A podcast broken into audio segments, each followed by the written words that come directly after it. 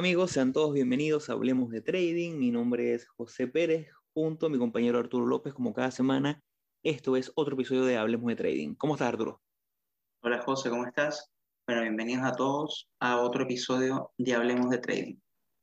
Súper contento nuevamente haciendo un nuevo episodio eh, para toda la comunidad que nos sigue semana a semana.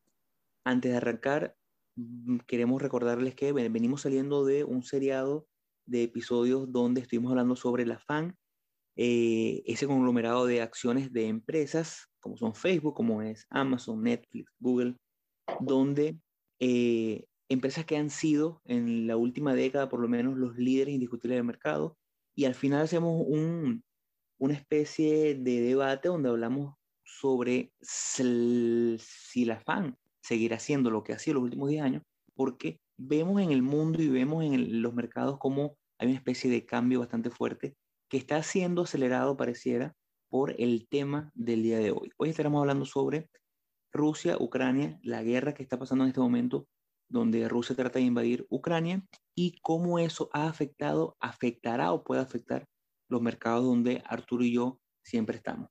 Antes de arrancar, Recordarles siempre que estamos en las redes sociales, estamos en Instagram como arroba.d.trading, estamos en Twitter como Hablemos Trading y nuestro canal de YouTube que lo pueden encontrar como Hablemos de Trading. Que se van a nuestra, nuestra biografía en Instagram, podrán ver un link donde en todas nuestras redes sociales, nuestro canal de YouTube y también nuestro correo electrónico, correo.ht.com, siempre abierto para todos ustedes, sus dudas, sugerencias, eh, preguntas, siempre estamos disponibles. Y bueno, siempre esperando ser de beneficio para toda la comunidad. Arturo, Rusia y Ucrania. Bueno, eh, la verdad que, claro, nosotros decidimos hacer este episodio obviamente por, porque a nosotros como, como traders, obviamente nos afecta todo este, independientemente del conflicto y de más allá de, de, de, todo lo que hemos visto, yo creo que todos hemos vivido o todos estamos viviendo un aumento en el país que estemos, un aumento eh, sustancial de todo el tema de lo que es gasolina, eh, inclusive si estás en, en, época de invierno, todo lo que ha sido calefacción, todo lo que ha sido gas también se ha visto afectado. Eh, y obviamente está como en boca de todos el, la guerra que, que, está ahorita sucediendo con, entre Ucrania y Rusia y que bueno, que, que no solamente, no solamente eh, o sea, no, no, solamente, o sea, es un conflicto geopolítico muy grande eh, que incluye muchísimas cosas y bueno, y lo que queremos es, bueno, primero darles como un breve resumen por si no saben qué es lo que está ocurriendo en Ucrania y en Rusia, o sea, con, con estos dos países. Eh, y luego, bueno, ver cómo nos afecta a nosotros, cómo afecta a los mercados y cómo, cómo los podemos o qué podríamos hacer para, para manejar esta, esta incertidumbre que hay. Bueno, primero que todo, esto, esto no es un conflicto que ocurre, o sea, que lleva eh, un par de días ni un par de meses, esto es un conflicto que lleva muchísimos años, eh, incluso o sea, hasta se podría remontar, eh, sí, o sea, si queremos hablar de, de, origen como tal, podríamos hablar inclusive hasta de, de cuando estaba la, la, la, la Unión Soviética. y para no, para no irnos tan atrás, eh, Ucrania en alguna oportunidad, ¿verdad? Eh, yo no sé si recuerdan, creo que eso fue alrededor del año 2014. Eh, Ucrania tenía un presidente que era como, vamos a llamarlo favorito, o sea, era favorito de la parte rusa, o sea, y, y, él quería, y él quería, o sea, dentro de, dentro de los tratados, eh, él estaba buscando eh, um, tener alianzas con la Unión Europea. Y, a esto, y esto le causó mucho problema a, a Putin.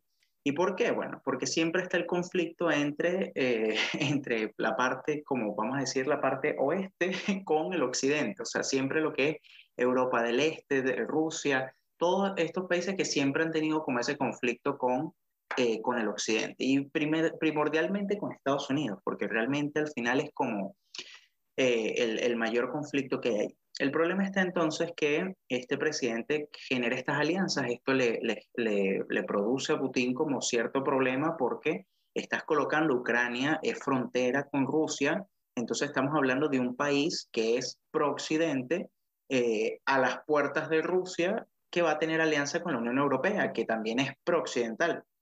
Entonces, bueno, a partir de esto, el, inclusive ocurre que el día de la firma del acta, el, presidente se arrepiente de la decisión y cancela el, la, la, alianza con la Unión Europea y esto produce toda una serie de, eh, de, de, ¿cómo se llama? de manifestaciones en Ucrania que incluso después, creo que como de varios meses, logran sacar al, al presidente de, o sea, el presidente huye del país.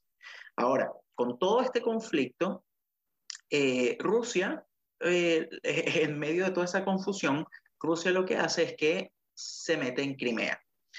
Eh, esto pasó, bueno, es más, pasó algo muy similar a lo que, a lo que ocurrió con, con, esto, con, con los dos estados que, que, se independizaron en este conflicto que ocurrió ahorita.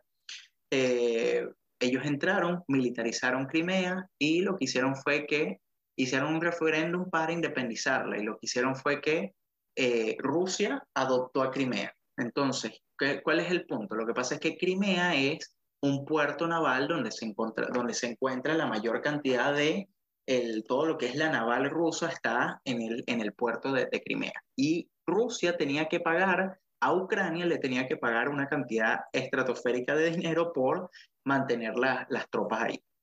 Eh, adoptan Crimea, obviamente ya se ahorran esa cantidad de dinero. ¿Y qué es lo que sucede? Bueno, todo lo que es la Unión Europea empieza a, crearle, eh, a darle sanciones a, a, Rusia que todavía para este momento están vigentes, pero, eh, pero no fueron tan fuertes como las que han sido en este momento. Ahora, esto es por una parte, esto ya estamos hablando de varios años atrás. Ahora, en estos momentos, lo que sucedió fue que eh, Ucrania eh, eh, tiene un presidente nuevo, el presidente eh, el que él empezó a hacer todo, o sea, como todo el procedimiento para que, la, para que Ucrania perteneciera a la OTAN. De forma tal de que creara como la, OTAN, estamos hablando de un organismo de defensa, un organismo de defensa creado por, por Europa. Entonces, el tema está en que, obviamente, nuevamente, Rusia se ve amenazado por esta cosa y entonces es donde toma toda esta, como las decisiones de, de, del el, el, el, llamado conflicto armado según Putin. Eh, ¿Qué es lo que hace? Bueno, Rusia automáticamente empieza a enviar eh, tropas a unos sectores que son sectores de conflicto en el, en el este de Ucrania, que son donde está más con, con la frontera con Rusia, que son las, las regiones de, Don, de Donetsk y, Lu, y, Lugansk, que son, que el, el, lo que hicieron fue que eh, ingresaron militares, al, o sea, militares rusos para apoyar como la, la, la revuelta de, esos, de esas dos naciones, y lo que hace Rusia es que las independiza, ¿verdad? Con respaldo de Rusia. Entonces, eh, por ahí empezó, o sea, por ahí empezó todo este, todo este, todo este problema. Y bueno, ya ahorita la, la historia de lo, que, de lo que viene pasando. No sé, no sé José, qué, qué, qué, qué quieres como, como complementar con eso. Bueno, sí, en efecto, como, como bien dice eh, es un problema que tiene años. Como eso vemos, Rusia, eh, Ucrania fue parte de la Unión Soviética. Por lo tanto, desde un punto de vista político, Putin siempre ha visto Rusia como parte, perdón, Ucrania como parte de Rusia. Y siempre han dicho que Putin tiene ese sueño de pro Unión Soviética nuevamente. Entonces, hay un, incluso un, un, un video muy famoso de, de, Putin hablando, diciendo que, que Rusia y Ucrania siempre han sido uno y serán uno siempre. Entonces, cuando deponen al, al presidente prorruso en el 2014 y eh, gana ahora en este caso la oposición, del 2015 está gobernando la oposición que es pro Occidente en Ucrania. Obviamente esto le pesa bastante al gobierno de Rusia. Eh, obviamente esto crea una diferencia enorme de, de, ideología y lo que puede pasar. Y como bien dijo Arturo, como viene del problema de Crimea y vienen de los problemas donde Rusia ha tratado de tomar nuevamente Ucrania, Ucrania con su gabinete han venido tratando en los últimos años de ingresar a la OTAN. OTAN, que es esta organización de países, muchos, son creo que 30, 32 países, donde está Estados Unidos, Australia, Inglaterra, Francia, eh, España, las principales potencias del mundo que son occidentales. ¿Qué ocurre? Putin, y hay otro discurso muy famoso de él donde dice, el agresor aquí no es Rusia, el agresor aquí es Estados Unidos y la OTAN, porque ¿cómo se sentiría Estados Unidos ¿O permitiría Estados Unidos que Rusia ponga bases en, en México? No lo permitiría. ¿Por qué debemos permitir nosotros que Occidente ponga armas en, y ponga bases en el patio trasero de Rusia? Si recordamos la Guerra Fría, eh, la crisis de los misiles en, Cuba, recordamos que parte de, ese problema viene de ahí, viene de esa, de esa negativa tanto de Occidente como de Rusia, de que le pongan armas, de que le pongan centros comandos importantes cerca de, su, de sus fronteras. Entonces, durante mucho tiempo se trató, yo creo que aquí también hay un tema, bueno, es un tema mucho más político y algo que a lo mejor se sale de las fronteras de, de hablemos de trading, pero que ya van a ver cómo nos influye a nosotros. Y la guerra es algo terrible, es algo que, que, que obviamente nadie quiere, por lo menos de este lado, pero sí nos trae consecuencias, puede ser positivas o negativas, para la forma en que nosotros vamos a operar los mercados y lo vamos a ver más adelante cuando veamos gráficas. Pero el tema es que esto ha creado grandes movimientos en los mercados. Eh, obviamente el mundo está en este momento en contra de Rusia de una forma descomunal. Cuando Putin decide, después de muchísima negociación, y buscaron, y, yo creo que hubo un cierto punto en el cual Rusia pidió de, de, manera medianamente honesta, mira, no ingresen a, a, la OTAN, no ingresen. Y a mí me parece un poco contraproducente la actitud de Estados Unidos también, porque siempre se dijo que las puertas de la OTAN estaban abiertas a nuevos miembros. Pero a mi parecer, nunca, nunca se ha creído posible de parte de Occidente, de parte de Estados Unidos, que Ucrania entre, porque se sabe lo que, lo lo que podíamos estar sometiendo a la paz mundial.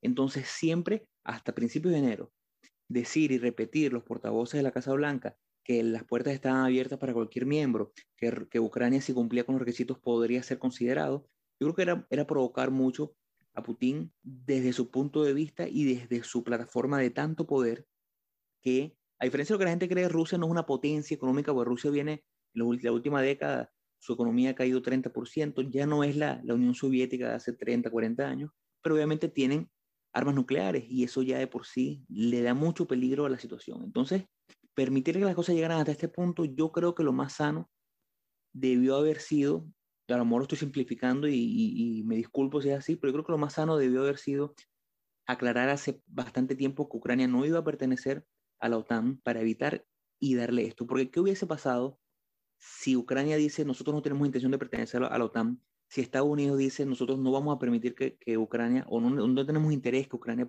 permanezca, eh, pertenezca ahora a la OTAN, y viene Putin e invade. Bueno, ahí hubiese quedado aún peor porque se le acaban las excusas. Ahorita la excusa de él y la excusa de todos los procomunistas y todos los izquierdistas del mundo es que él lo está haciendo por un, un tema de seguridad nacional. Y ciertamente es difícil quitarle ese argumento, porque sí tiene un, un problema de seguridad nacional. Entonces, si no se hubiese pero si se hubiese dado un mensaje claro, Ucrania no va a pertenecer a la OTAN, lo hubiésemos dejado más descolocado a él delante de su país, de sus residentes, que bastante se están quejando con esta guerra, y delante del mundo. Hasta ahí llego con el análisis político.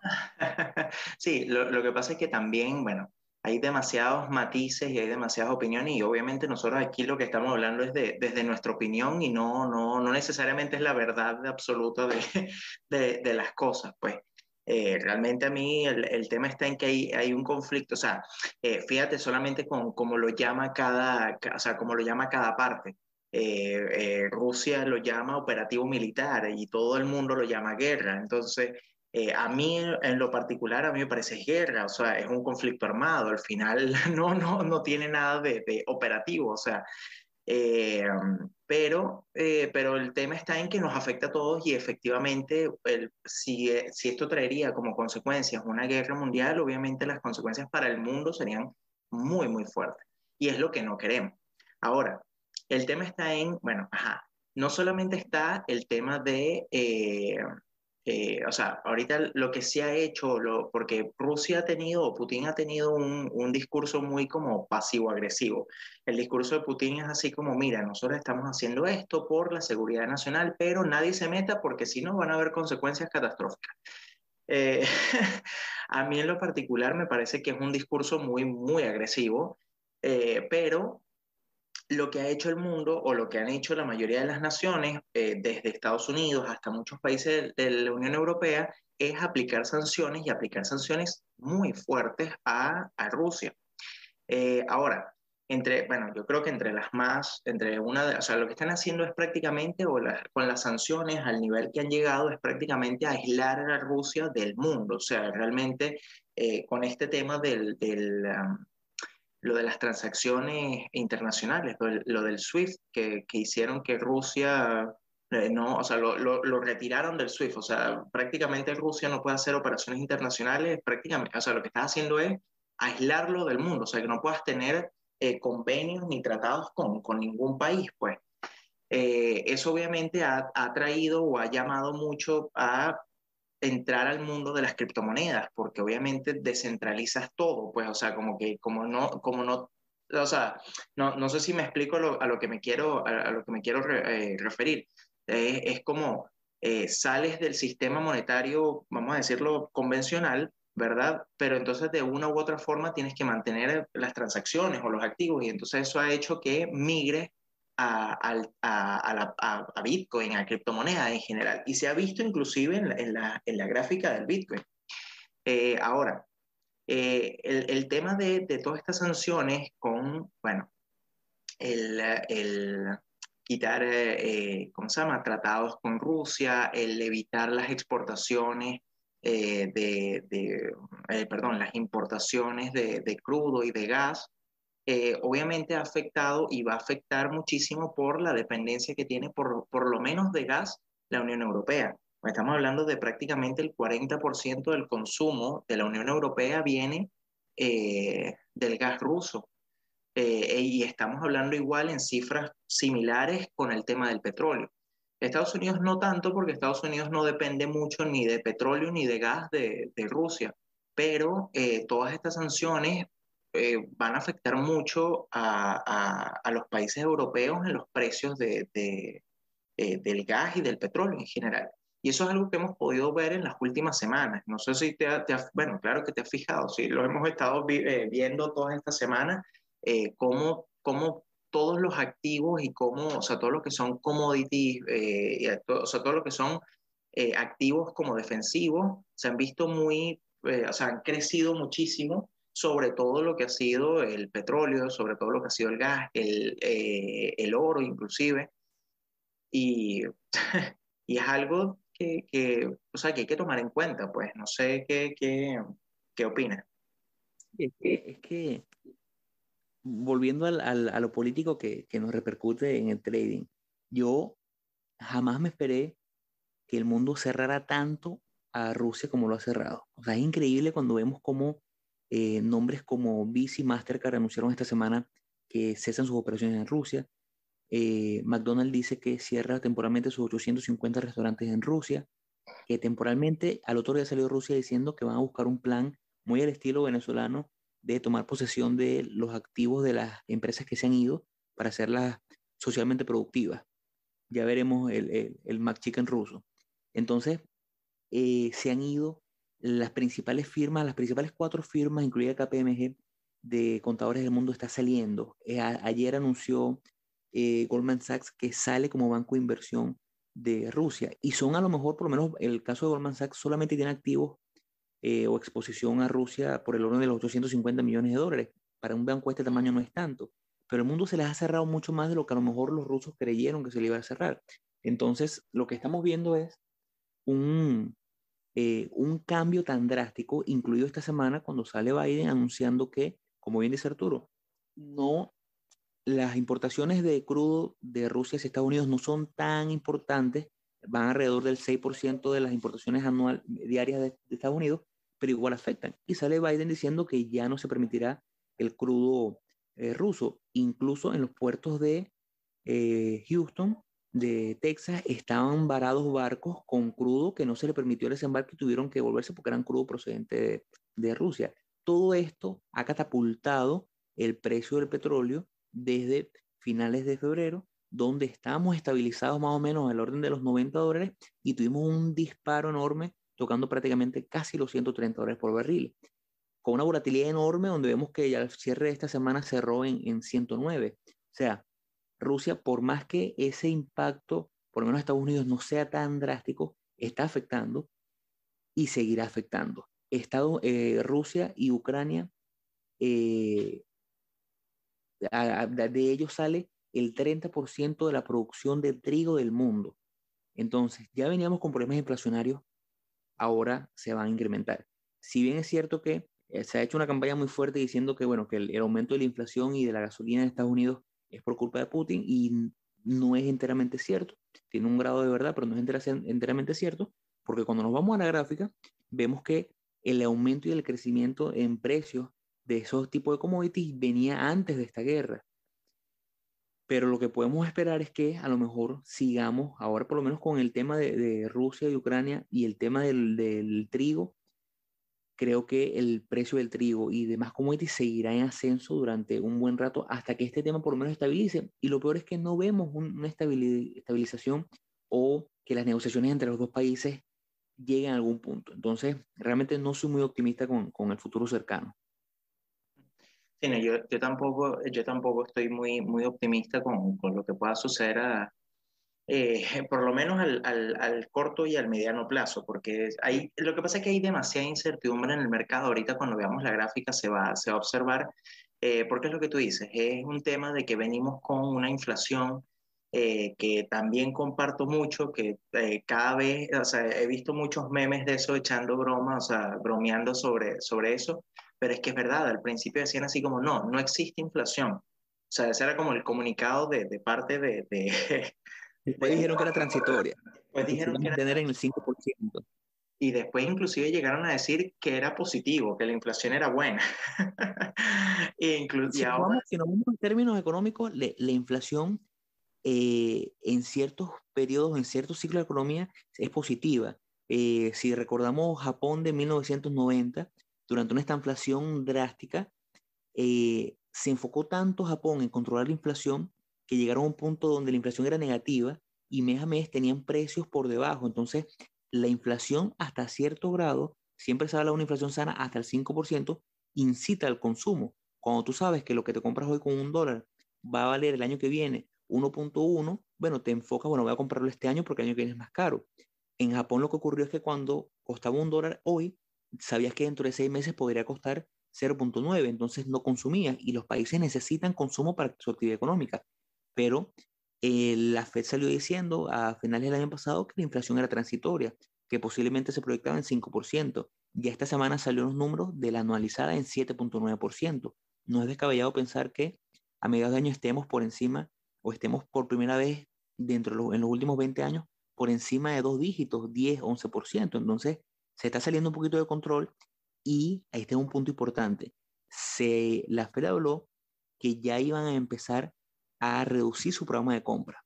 Recordemos que la Fed, durante el tema de la pandemia, se enfocaron en mucha compra de activos y de, y de fondos eh, y de, y de bonds, buscando aliviar un poquito el desempleo, buscando inyectar capital en los mercados y en los comercios. Ya a finales de año se hablaba de que este año, y con una tasa de interés prácticamente en cero, se hablaba que este año ellos dijeron, bueno, ya vamos a empezar a bajar el nivel de compra cuando realmente lo que se necesita ahora es que empiecen a vender, a liberar un poco su cartera, para así buscar un poquito de estabilidad. Ahora que explota esta guerra, no es descabellado pensar que buscando fondos, la Reserva Federal continúe en esa, en esa campaña de inyección de capital a los mercados que puede llevar a la inflación a nuevos números. bueno, y justamente la semana que viene es la reunión de, de la FED. Eh, que bueno, que dentro de lo que se espera, según, según lo, que, lo que pude leer en algunos artículos, es que sí vayan a, tomar la decisión de subir las tasas de interés por lo menos en, en, en 0,25 puntos, eh, pero hay nuevas variables, o sea, hay nuevas variables porque esto es la misma información que ellos vienen manejando o que vienen diciendo desde diciembre pero ahora con este conflicto no se sabe bien cuál es la, qué es lo que va a pasar. Y todo el tema está aquí es en la incertidumbre, en qué es lo que va a pasar, porque nadie sabe efectivamente qué es lo que va a pasar y hay tantas variables que eso es lo que se ha visto reflejado en los mercados. Eso que tú comentabas del, del petróleo.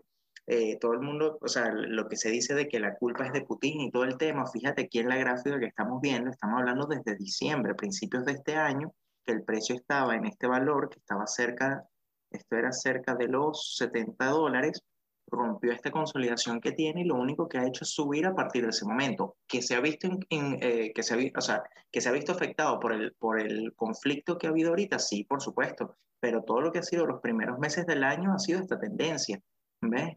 es lo que tú comentaste, se mantuvo dentro de los 90, o sea, por encima, esto estamos, estamos hablando de los 95 aproximadamente. Claro, eh, explota este conflicto con Ucrania y, y el salto que hace el, el petróleo es, es, altísimo y es algo que se ve prácticamente en todos los otros, eh, en, en, todos los otros, ¿cómo se llama? Todos los otros commodities. Ahora, eh, el, lo interesante aquí está en, bueno, ver las zonas de precio y algo que a mí me llama mucho la, mucho la atención es que eh, la última vez que el petróleo llegó al, o alcanzó a, esto, a estos valores, inclusive un poquito más altos, acabo, lo vi ahorita y había visto una reseña sobre eso y me llamó bastante la, atención, fue en este año, 2007-2008. ¿Y qué ocurrió en el 2007-2008? eh, justamente fíjense el, el pic que agarró el, el, petróleo que llegó casi, esto, estamos hablando de cerca de los 100, 145 dólares por barril. Y es es sumamente valor súper alto. Y miren lo que, lo que, le, o sea, lo, lo que vino después de esto. Entonces, eh, el tema está en, bueno, ¿qué, ¿qué, es lo que va a ocurrir ahora a partir de este momento? ¿Qué es lo que va, o sea, que, que, no sabemos qué es lo que va a pasar? Lo que hay es mucha incertidumbre y también es lo que tú comentabas, José, de que no hay como, un, como una visión de, un, de, de una posible solución como al corto plazo de esto, porque... Eh, han tenido conversaciones, tanto Rusia como Ucrania, han tenido ya dos o tres eh, reuniones donde no han acordado nada. Todo, todo ha sido muy... Eh, y vuelve el discurso de Putin pasivo-agresivo, de que dice, no, las conversaciones han estado muy bien entre Rusia y Ucrania. Y sale al día siguiente la noticia de, un, de que bombardearon un, eh, un, un, hospital. Un hospital. Entonces es así como, mira, o sea, ¿cuál es el doble discurso aquí en, en esto? Eh, ahora, tú me dijiste que querías ver la gráfica del, del, gas. Sí, podemos ver la del gas y podemos ver la, de, la del trigo. A mí me preocupa realmente que en la siguiente reunión de la FED digan, bueno, sí, teníamos pensado aumentar las tasas de interés, pero dadas las nuevas circunstancias, vamos a aguantarnos un poquito. Claro. Porque el, el paquete o, o, esa burbuja inflacionaria sigue creciendo, sigue creciendo, sigue creciendo. Eh, los precios, se ve el aumento, la gente se queja cada día. La gasolina, bueno, e, en enero el precio promedio del galón en Estados Unidos era de gasolina, la, la regular, la más básica, era de 3.3 dólares el galón. Hoy el promedio es de 3.20, perdón, de 4.20. Entonces, a la gente le está pegando. Eh, ha venido un aumento de hace un año y medio para acá de más del 50% de valor de galón. La comida está más cara. Eh, la FED siento que para evitar un colapso de la bolsa, no le importa mantener e, esa, esa, esa política monetaria que obviamente está golpeando los cielos americanos. No es el fin del mundo, si bien, como Arturo y yo decimos, no vemos a lo mejor un, una resolución próxima en el conflicto entre Rusia y Ucrania, no es el fin de, del mundo. El, lo que buscamos con esto es que sean precavidos, si tienen operaciones abiertas, posiciones abiertas, vean, eh, traten de ubicar buenos stops y el riesgo bien, bien, bien reducido. Si hablamos siempre de 1%, yo creo que es bueno mantenernos a lo mejor en 0.5% porque la volatilidad es increíble. Esta semana Arturo y yo hablábamos de, de unos shorts que estábamos tomando el mercado en par de nombres y eh, subieron inmediatamente, después bajaron, una volatilidad que no estamos acostumbrados a ver. Lo que sí estuvimos hablando en, al inicio del episodio, fuera de cámaras, por así decirlo, es que es el paraíso para un day trader porque los movimientos están increíbles que, que justamente, justamente, bueno, eso que hablábamos, eh, el, de que, claro, de que es, es, tanta, la, tanta la incertidumbre. José, ¿con cuál, con cuál ticket tú revisas la, eh, el valor? NAT, con NAT. NAT. Espérate, y ahí está, Natural Gas, y pon el que dice, es el de arriba. Oeste, mira. Ese lo puedes ver, sí. Porque el spot, por lo menos, eh, para la gente que ve, es un mercado de spot, es un mercado que requiere la compra física del activo. Entonces, generalmente vemos un poco, una gráfica un poco diferente porque ya es a nivel de productores y de y transportistas. Claro, fíjate, fíjate, bueno, efectivamente igual la, la gráfica ha tomado, ha tomado un repunto bastante alto, eh, pero que no viene, o sea, que, que el, el, valor no, no sea, o sea, eh, fíjate que los valores estaban, o sea, están desde, desde el año pasado, casi finales del año pasado fue que tomaron este, como este máximo valor, pero otra vez han estado repunteando y vienen en esta tendencia, pues. Entonces... Eh, Ahora, es importante recalcar que el, el, el movimiento en gas natural no ha sido tan drástico comparado con el del petróleo, y es que eh, Alemania cometió un error garrafal, y fue que Alemania depende ahora, en los últimos 10 años, depende en un 50% de su consumo de gas, se lo da o, lo importan directamente de Rusia, con el famoso gasoducto. Eh, Occidente cayó en el error, creo yo, de buscando complacer eh, todas estas quejas de los grupos ambientalistas, buscaron tratar a lo mejor de ser lo más Greenpeace posible, por así decirlo, y se alejaron de la producción nacional. Estados Unidos prohibió el fracking, Alemania eh, empezó, se alejó totalmente de la independencia energética y hizo alianzas con Rusia, buscando, creo yo, eh, mantenerse como que dentro del parámetro de, países más ambientalistas. Lamentablemente eso repercute enormemente Estados Unidos es posible, eh, Estados Unidos, disculpen, tiene la posibilidad, como ya lo hizo, de decir, mira, ya no vamos a permitir las importaciones de Rusia porque solamente representa un 6% eh, de crudo. Hace tres años era un 8%. Hace bastante tiempo que Estados Unidos ha buscado eliminar su dependencia con Rusia y tiene muy buenos eh, colaboradores como Arabia Saudita. Se está hablando de unas conversaciones bueno, con, Venezuela, que, ya lo, hemos visto esta semana, como hay ciertos acercamientos. Si bien Venezuela no tiene a lo mejor la capacidad de sustituir el crudo de Rusia, sí puede pasar a ser un, un, un, un elemento más que ayude a lo mejor a disipar esos 600 mil barriles diarios que Estados Unidos le compraba a Rusia. Pero Alemania, dependiendo en un 50% del gas de Rusia, no puede simplemente decir, ya, no le vamos a comprar más. Están hablando que van a, comprometerse a eliminar por lo menos un tercio o máximo un, dos tercios para finales de año de la compra total. Es por eso que el, precio del gas no se ha disparado, a diferencia como si fue el, petróleo. Y el, bueno, y, ah, inclusive el, ah, también el tema del gasoducto representa igual, eh, ¿cómo se llama? Eh, también como problemas para, para Ucrania, porque tengo entendido que todo el gas que, que, exporta Rusia pasa a través de Ucrania, pero si tienes este, el, el, el o sea, lo que pasa es que es un gasoducto que, que, que están construyendo, que es el, el, ¿cómo se llama?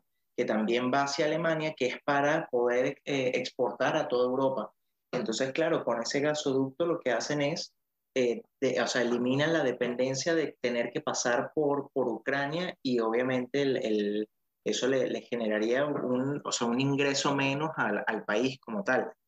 Eh, pero tengo entendido que entre una de las sanciones que, que, que colocaron está el tema de que eso lo dejaron, eh, o sea, dejar, pararon la, las obras para evitar, o sea, para, por, por, todo este tema del conflicto que hay, que hay actualmente.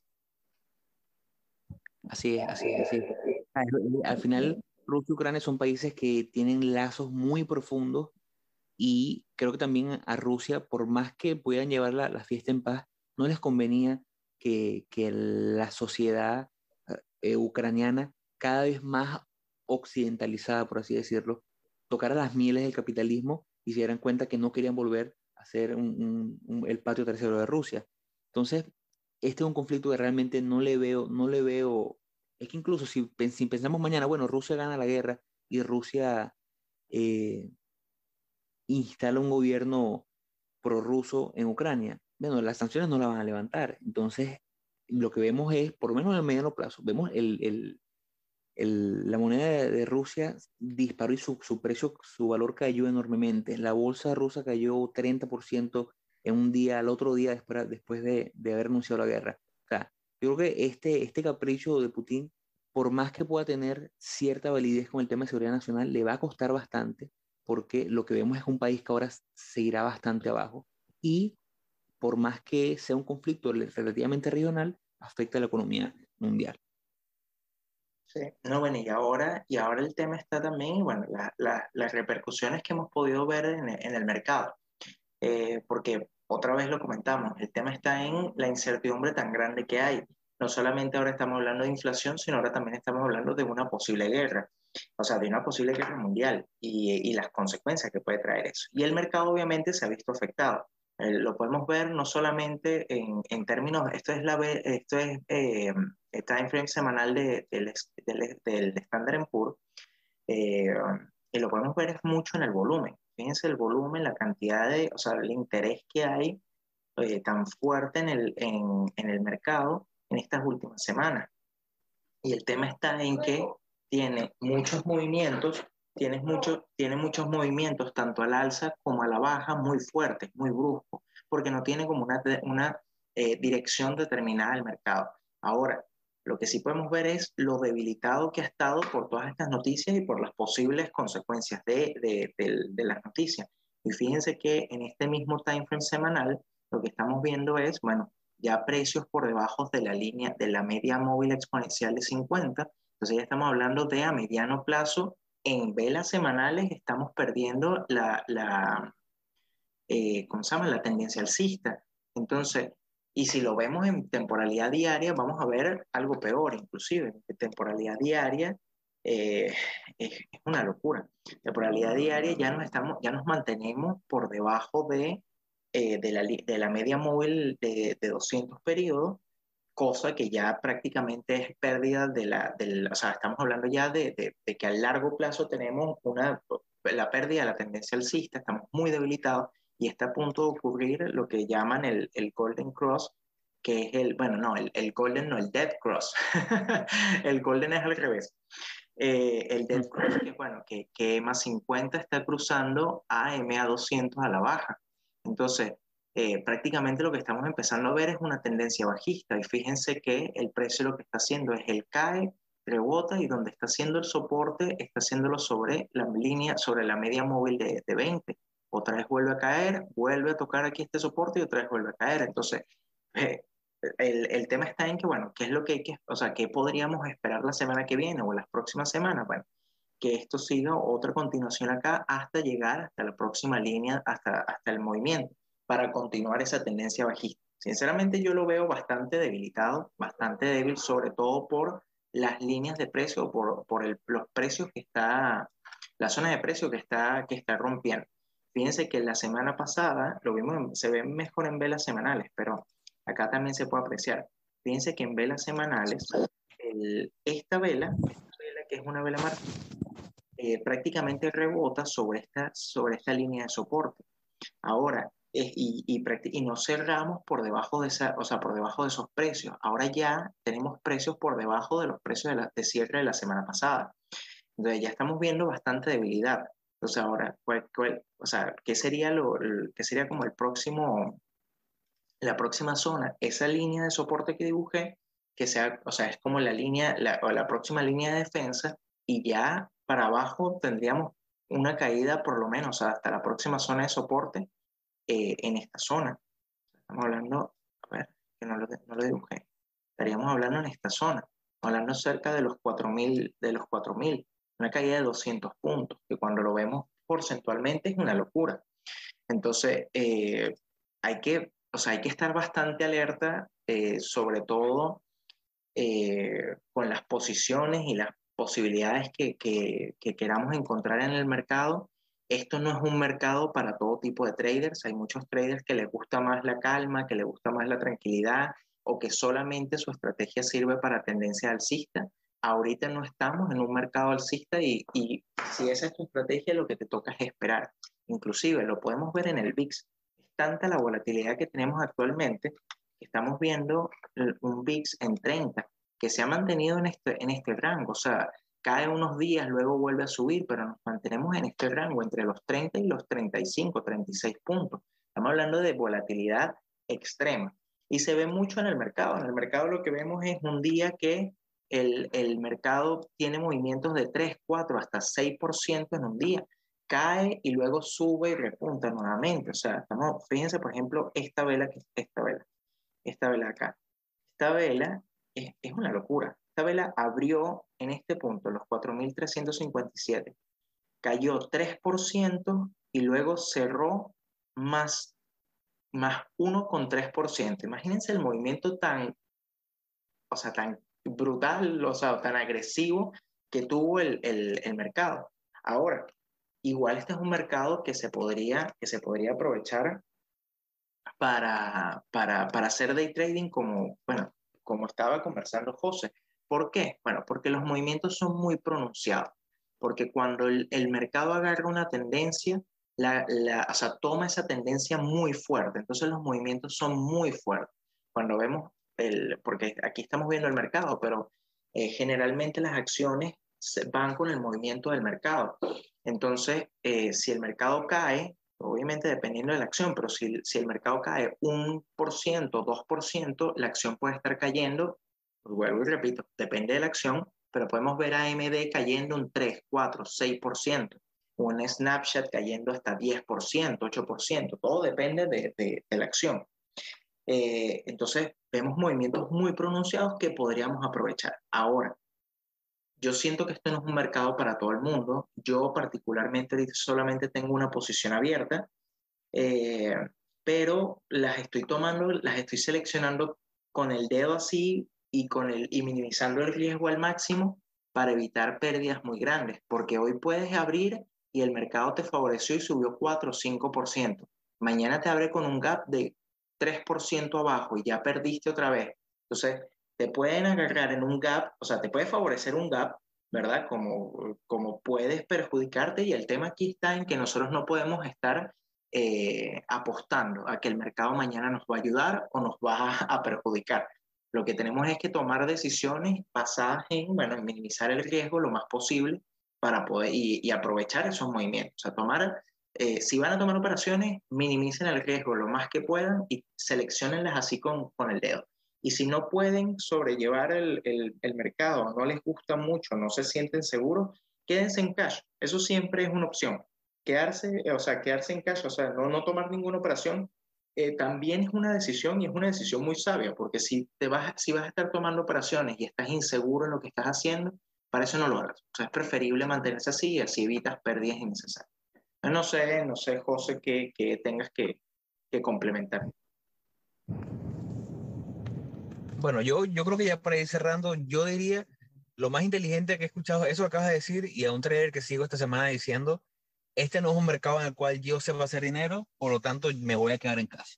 No pasa nada, ya llegará otra vez un mercado y es lo sabio entender que llegará un punto otra vez en el mercado donde, bueno, porque incluso yo, yo no tengo eh, reparo en irme long o short, no tengo problema, pero nosotros siempre tratamos de ir con la tendencia del mercado para poder ir incluso al short, necesitamos un mercado que sea bajista. Yo estoy convencido que si mañana entramos en un, en un proceso de un mercado bajista, podré y podremos tomar posiciones al short y hacer lo que hacemos en el long side, pero en el short side. Pero mientras que estemos, como estamos ahorita, en un punto en el cual el mercado tiene volatilidad y lo que hace es subir y bajar, eh, un día sube 5%, un día cae 8%, el otro día sube 6%, es difícil poder capitalizar. Es por eso que yo ahí prefiero mantenerme en la acera, mantenerme en cash, hasta que llegue un punto en el cual las condiciones se den para que mi estrategia funcione. No hago nada perdiendo lo que a lo mejor hice el año pasado en un momento donde el mercado me permitió optimizar con mi estrategia,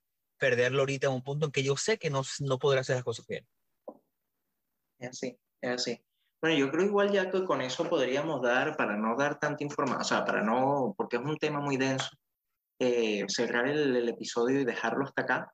Eh, obviamente no sin antes, eh, eh, o sea, pedirles que, se, que nos sigan en nuestras redes sociales, en Instagram como hablemos.de.trading, en Twitter como Hablemos Trading, nuestro canal de YouTube que es Hablemos de Trading, eh, nuestro correo electrónico para cualquier consulta, sugerencia, algún tema que quieren que hablemos, algún tema que, que les gustaría que toquemos, eh, estamos ahí para ustedes, que es correo.hdt.gmail.com.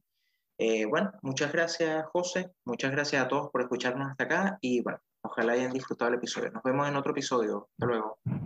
Hasta la semana que viene, hasta luego.